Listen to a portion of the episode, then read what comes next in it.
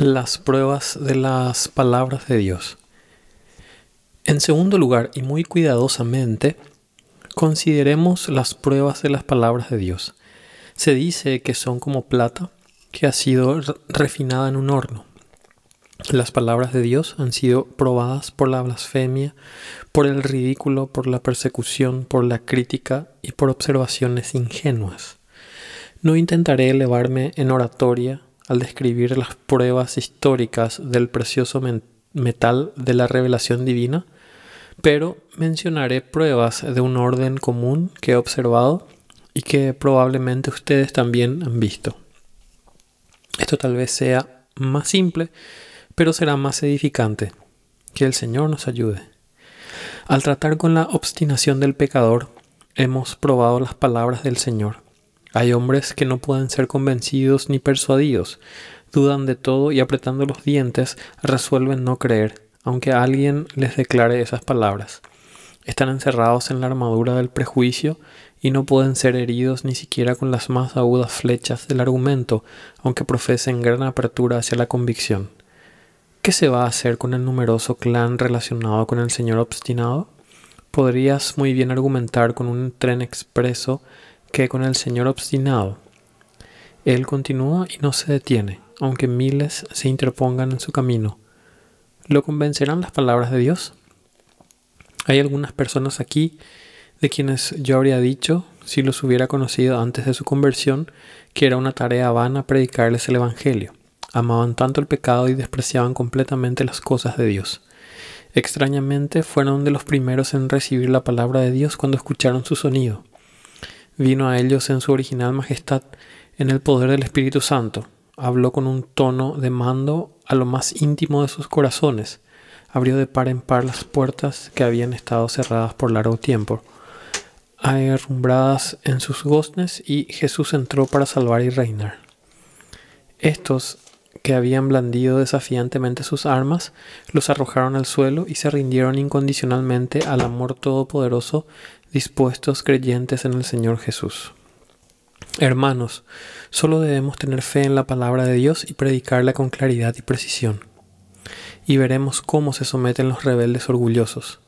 Ninguna mente está tan desesperadamente posada en la maldad, tan resueltamente opuesta a Cristo que no pueda ser llevada a inclinarse ante el poder de las palabras de Dios. Oh, que nosotros usáramos más la desnuda espada del Espíritu. Me temo que mantenemos esta esta espada de dos filos en una funda y de alguna manera nos enorgullecemos porque la vaina está elaboradamente adornada. ¿Para qué sirve la vaina? La espada debe desenvainarse y debemos pelear con ella sin que intentemos guarnecerla. Proclamen las palabras de Dios, no omitan ni los terrores del Sinaí ni las notas de, de amor del Calvario. Expongan la palabra con toda fidelidad según su conocimiento y clamen por el poder del, Altísimo, y el más obstinado pecador fuera del infierno será rendido por su medio.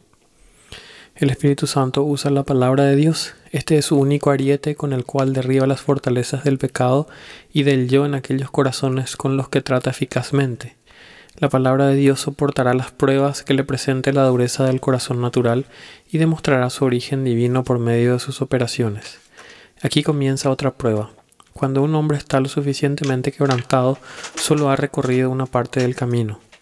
Una nueva dificultad se levanta. ¿Se sobrepondrán las palabras del Señor a la desesperación del penitente? El hombre se encuentra lleno de terror a causa del pecado y el infierno ha comenzado a arder dentro de su pecho.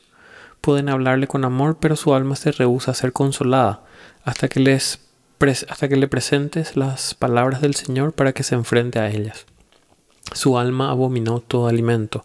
Salmo 107, 18. Háblale de un Salvador agonizante. Quédate por un rato en el tema de la gracia inmerecida y el perdón total. Háblale del recibimiento del Hijo pródigo y del amor inmutable del Padre. Asistido por el poder del Espíritu, estas verdades deben traer luz a quienes están sentados en tinieblas. Las peores formas de depresión son curadas cuando se cree en la Santa Escritura. A menudo me he quedado desconcertado cuando estoy bregando con un alma convicta de pecado, incapaz de ver a Jesús, pero nunca he albergado ninguna duda que al fin las palabras del Señor se convertirán en una copa de consolación para el corazón desfallecido. Podemos estar desconcertados por un tiempo, pero con las palabras del Señor como nuestras armas, el gigante desesperación no nos va a derrotar. A ustedes que están en servidumbre bajo el temor del castigo, ustedes alcanzarán la libertad. Sus cadenas se romperán si aceptan las palabras de Dios. La palabra de mi Señor puede abrir ampliamente las puertas de la prisión. Él ha roto las puertas de bronce y ha despedazado las barras de hierro. Debe ser una palabra maravillosa esa que, como un hacha de combate, aplasta el yelmo, el yelmo de la presunción y al mismo tiempo, como dedo de amor, toca la delicada herida sangrante y la sana al instante. Las palabras del Señor, tanto para quebrantar como para exaltar, son igualmente efectivas. En ciertas instancias, las palabras de Dios son probadas por la particularidad del que busca. Cuán frecuentemente algunas personas nos han dicho que estaban seguras que no había nadie como ellas en todo el mundo. Eran hombres acorralados, peces extraños que ningún mar podía, podría contener. Ahora, si estas palabras son ciertamente de Dios, serán capaces de tocar cualquier caso, de otra manera no. Las palabras de Dios han sido sometidas a esa prueba y estamos sorprendidos por su adaptación universal. Siempre hay un texto que se puede aplicar a cada caso, aunque sea notable y excepcional. En algunas instancias hemos oído acerca de un texto extraño relativo al cual no podíamos ver antes por qué había sido escrito. Sin embargo, tiene evidentemente una adecuación para alguna persona en particular a quien ha venido con divina autoridad. La Biblia puede ser comparada con el manojo de llaves de un cerrajero. Las utiliza una a una y, dice de alguna, esta es una llave extraña, ciertamente no se adecuará a ninguna cerradura existente. Pero algún día el cerrajero será llamado para abrir una cerradura muy peculiar. Ninguna de sus llaves funciona. Finalmente elige ese espécimen singular. Vean, entra en la ranura, quita el cerrojo y permite el acceso al tesoro. Está demostrado que las palabras de este libro son las palabras de Dios, porque tienen una adaptación infinita a las diversas mentes que el Señor ha creado. ¿Con qué colección de llaves contamos aquí el día de hoy? No les podría describir todas las que hay. Brahma y Chup y todos los demás. Ah, una Brahma Chup tiene una nota al margen. Fue un Brahma Chup. Ah, fue un port británico en el desarrollo de cerraduras de seguridad casi imposibles de ser violadas por ladrones. Se fabricaban todavía al día de hoy. Chubb fue otro importante fabricante de este tipo de cerraduras y de cajas de seguridad. Ok. Ok. Y todos no, no, podrían haber diseñado tal variedad. Sin embargo, yo estoy seguro que en este volumen inspirado hay una llave que en todos sentidos es adecuada para cada cerradura. Personalmente, cuando he tenido problemas, he leído la Biblia hasta que algún texto me ha parecido que sobresale del libro y me saluda diciendo, fue escrito, fui escrito especialmente para ti. Me ha mirado como si la historia hubiera estado en la mente del escritor cuando escribió ese pasaje. Y en efecto estaba en la mente de ese autor divino que está detrás de todas estas páginas inspiradas. Así, las palabras del Señor han aguantado la prueba de adaptación a las singularidades de los hombres como individuos. Frecuentemente nos encontramos con gente de Dios que han probado las palabras de Dios en tiempos de tremendas aflicciones. Hago aquí una apelación a la experiencia del pueblo de Dios. Has perdido al Hijo amado. ¿Acaso no hubo una palabra del Señor para alentarte? Perdiste tu propiedad. ¿Acaso no hubo un pasaje de las Escrituras que te permitió enfrentar el desastre? Has sido calumniado. ¿No hubo una palabra para consolarte? Estabas enfermo y al mismo tiempo deprimido. ¿No te proveyó el Señor de consuelo en esas circunstancias? No voy a multiplicar las preguntas. El hecho es que nunca estuviste arriba sin que la palabra de Dios no estuviera allí contigo. Y nunca estuviste abajo sin que la escritura no estuviera allí contigo. Ningún hijo de Dios se encontró alguna vez en una zanja, un hoyo, una cueva o un abismo sin que las palabras de Dios no lo encontraran cuán a menudo las promesas llenas, llenas de gracias, de gracia, están emboscadas para sorprendernos con sus misericordias. Yo adoro la infinitud de la bondad de Dios según la veo reflejada en el espejo de la Escritura. Además, la palabra de Dios está probada y comprobada como una guía en la perplejidad. ¿No nos hemos visto forzados algunas veces a hacer una pausa y decir, no sé qué pensar de esto? ¿Cuál es la opción adecuada? Este libro es un oráculo para el hombre de sencillo corazón en su perplejidad mental, moral y espiritual. Oh, que lo usáramos más. Tengan por seguro que nunca se encontrarán en medio de un laberinto tan complicado de donde este libro, bendecido por el Espíritu, no pueda ayudarles a salir. Esta es la brújula para todos los marineros que navegan en el mar de la vida. Usándola sabrán dónde se encuentra el polo. Guíense por las palabras del Señor, del Señor y tendrán libre el camino. Amados, las palabras de Dios aguantan otra prueba. Son nuestra defensa en los tiempos de tentación. Tú puedes escribir un libro que ayuda a un hombre cuando es tentado en una cierta dirección ¿Acaso el mismo volumen lo fortalecerá cuando es atraído en la dirección opuesta? ¿Pueden concebir un libro que se constituya en una valla alrededor, rodeando al hombre en todas direcciones? ¿Qué lo guarde de aquel abismo y del golfo que está al otro lado? Sin embargo, sin embargo, así es este libro. El propio diablo no puede inventar una tentación que no pueda enfrentarse con estas páginas y todos los diablos juntos que están en el infierno, si sostuvieran un congreso y llamaran en su ayuda a todos los hombres perversos, no podrían inventar un ardid que no se pudiera enfrentar con esta biblioteca de verdad sin par. Alcanza al creyente en cada condición y posición y lo preserva de todo mal. ¿Con qué limpiará el joven su camino? Con guardar tu palabra. Salmo 119.9. Finalmente, sobre este punto, aquí encontramos una grandiosa prueba del libro, ayuda a los hombres en su muerte. Créanme, morir no es un juego de niños.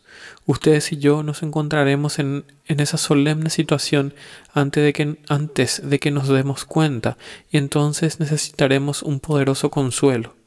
Nada en la tierra me da tanto cimiento en la fe como visitar a miembros de esta iglesia cuando están en el umbral de la muerte. Es muy triste ver cómo se consumen o cómo los tortura el dolor. Sin embargo, el principal efecto que que se produce en el visitante es más bien alegre que triste.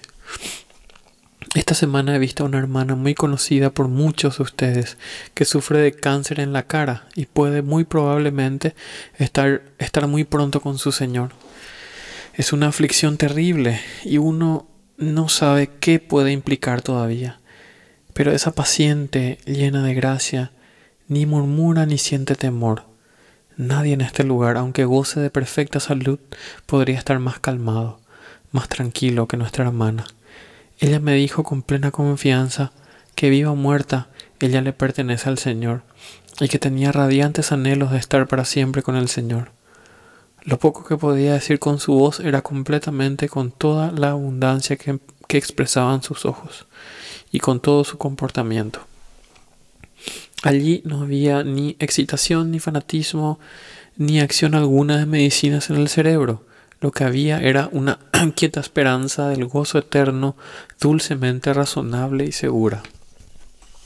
Hermanos, no es difícil salir de este mundo cuando descansamos en ese viejo y seguro Evangelio que les he predicado durante todos estos años. Personalmente, yo puedo ya sea vivir o morir en este eternas verdades que les he proclamado, y esta seguridad me da valentía cuando predico. No hace mucho tiempo estaba sentado junto a un hermano que se, se acercaba a su fin. Yo le pregunté, ¿no tienes miedo a la muerte? Él me respondió con alegría, me avergonzaría de mí mismo si lo tuviera. Después de todo lo que ha, después de todo lo que he aprendido de tus labios acerca del Evangelio glorioso durante todos estos años, es un gozo partir y estar con Cristo, lo que es mucho mejor. Ahora, si este volumen, inspirado con todo su maravilloso registro de las palabras de Dios nos ayuda en las pruebas de la vida, nos dirige en nuestro diario caminar y nos capacita para sortear la última gran tormenta, ciertamente es precioso más allá de toda descripción, como plata refinada en horno de tierra purificado siete veces. Las exigencias de las palabras del Señor. Ahora, en tercer lugar, ¿qué exigen estas palabras del Señor?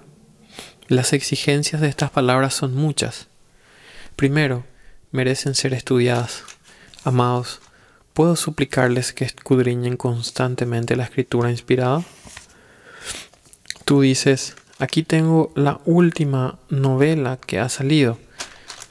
¿Qué debo hacer con ella? Tírala al piso. Aquí tengo otra pieza de ficción que se ha vuelto sumamente popular. ¿Qué haré con ella? Hazla a un lado y déjala caer entre las barras de la parrilla. Este sagrado volumen es la más reciente de las novelas. Para algunos de ustedes será un libro enteramente nuevo. Nosotros contamos con un grupo que suministra Biblias a lectores, pero necesitamos en gran medida lectores de la Biblia. Lamento que inclusive entre algunas personas que llevan el nombre de cristianos, la Santa Escritura es el libro menos leído de sus bibliotecas. Alguien preguntó acerca de un predicador el otro día, ¿cómo mantiene su congregación? ¿Le da siempre a la gente algo nuevo? Sí, le respondió el otro. Él les da el Evangelio, y en estos días eso es lo más nuevo que ha salido. Ciertamente así es, el viejo, viejo Evangelio es algo nuevo siempre. La doctrina moderna es únicamente nueva de nombre, no es nada, después de todo, sino una mezcla confusa de rancias herejías y de especulaciones enmohecidas. Si el Señor ha registrado sus palabras en un libro, escudriñan sus páginas con un corazón creyente. Si no lo aceptan como la palabra inspirada de Dios, no puedo, no puedo invitarlos a prestarle una atención particular. Pero si lo consideran como el libro de Dios, los exhorto así como voy a encontrarlos en el trono del, juicio de Cristo para que estudien la Biblia diariamente. No traten al eterno Dios sin el debido respeto, sino que más bien deleítense en su palabra. ¿La leen? Entonces crean en ella. Oh, anhelen creer intensamente en cada palabra que Dios ha hablado. No la consideren como un credo muerto, sino dejen que lo sostenga con su mano todopoderosa. No sostengan ninguna controversia con alguna de las palabras del Señor. Crean sin duda mezcla, sin ninguna mezcla de duda. Al hermano del famoso unitario, el doctor Presley, se le permitió predicar en lugar de su hermano en su capilla de Birmingham, pero se le solicitó que no eligiera ningún tema controversial. Él obedeció al pie de la letra sus instrucciones, pero fue rebelde contra su espíritu, viendo que adoptó por su texto, indiscutiblemente grande es el misterio de la piedad. Dios fue, manifestado en carne. 1 Timoteo 3:16. Ciertamente no hay ninguna controversia entre los hombres espirituales en relación a la gloriosa verdad de la encarnación de nuestro Señor Jesús. Así también todas las palabras del Señor están fuera de la región de debate. Para nosotros son certezas absolutas.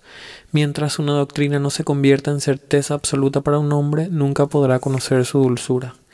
La verdad tiene poca influencia en el alma mientras no, se creída, no sea creída con plenitud. A continuación, obedezcan al libro, háganlo con libertad, háganlo de todo corazón, háganlo constantemente. No se aparten del mandamiento de Dios, que el Señor los haga perfectos en toda buena obra para hacer su voluntad. Haced todo lo que os dijere. Juan 2.5. Ustedes, que son inconversos, obedezcan la palabra del Evangelio. El que creyere y fuera bautizado será salvo. Marcos 16, 16. El arrepentimiento y la fe son a la vez los mandamientos y los dones de Dios. No los descuidéis. Además, estas palabras de Dios deben ser preservadas. No renuncien a una sola línea de la revelación de Dios. Tal vez no sepan la particular importancia del texto asediado, pero no les corresponde a ustedes valorar el valor proporcional de las palabras de Dios. Si el Señor ha hablado, estén preparados a morir por lo que Él ha dicho. A menudo me he preguntado si, de acuerdo a los conceptos de algunas personas, hay alguna verdad por la que vale la pena que un hombre muera en la hoguera. Yo diría que no, pues no estamos seguros de nada, de acuerdo a los conceptos modernos. ¿Valdría la pena morir por una doctrina que puede ser mentira al día a la siguiente semana? Los descubrimientos recientes pueden mostrar que hemos sido víctimas de una opinión anticuada. ¿No sería mejor que esperáramos para ver qué pasa? Sería una desgracia morir en la hoguera demasiado pronto o quedar preso por un dogma que en pocos años será reemplazado. Hermanos, no podemos soportar esta teología voluble. Que Dios nos envíe una raza de hombres que tenga firmeza. hombres que crean en algo y que estén dispuestos a, morir por sus creencias. Este libro merece el sacrificio de todo nuestro ser para mantener cada una de sus líneas. Creyendo y defendiendo la palabra de Dios, entonces proclamémosla. Salgan esta tarde, en este primer domingo de verano, y prediquen en la calle las palabras de vida. Vayan a alguna reunión en alguna casa o en un taller o algún albergue y declaren las palabras divinas. La verdad es poderosa y prevalecerá, afirman, pero no prevalecerá si no se da, si no se da a conocer. La propia Biblia no obra maravillas a menos que sus verdades sean publicadas por doquier. Prediquen entre los paganos que el Señor reina desde el madero. Prediquen en medio de las multitudes que el Hijo de Dios ha venido para salvar a los perdidos y que cualquiera que crea en Él tendrá vida eterna. Hagan saber a todos los hombres que de tal manera amó Dios al mundo que ha dado su Hijo unigénito para que todo aquel que en Él cree no se pierda, mas tenga vida eterna. Juan 3:16. Esto no se llevó a cabo en un rincón. No lo guarden como un secreto. Vayan ustedes por todo el mundo y prediquen el Evangelio a toda criatura y que el Señor los bendiga. Amén.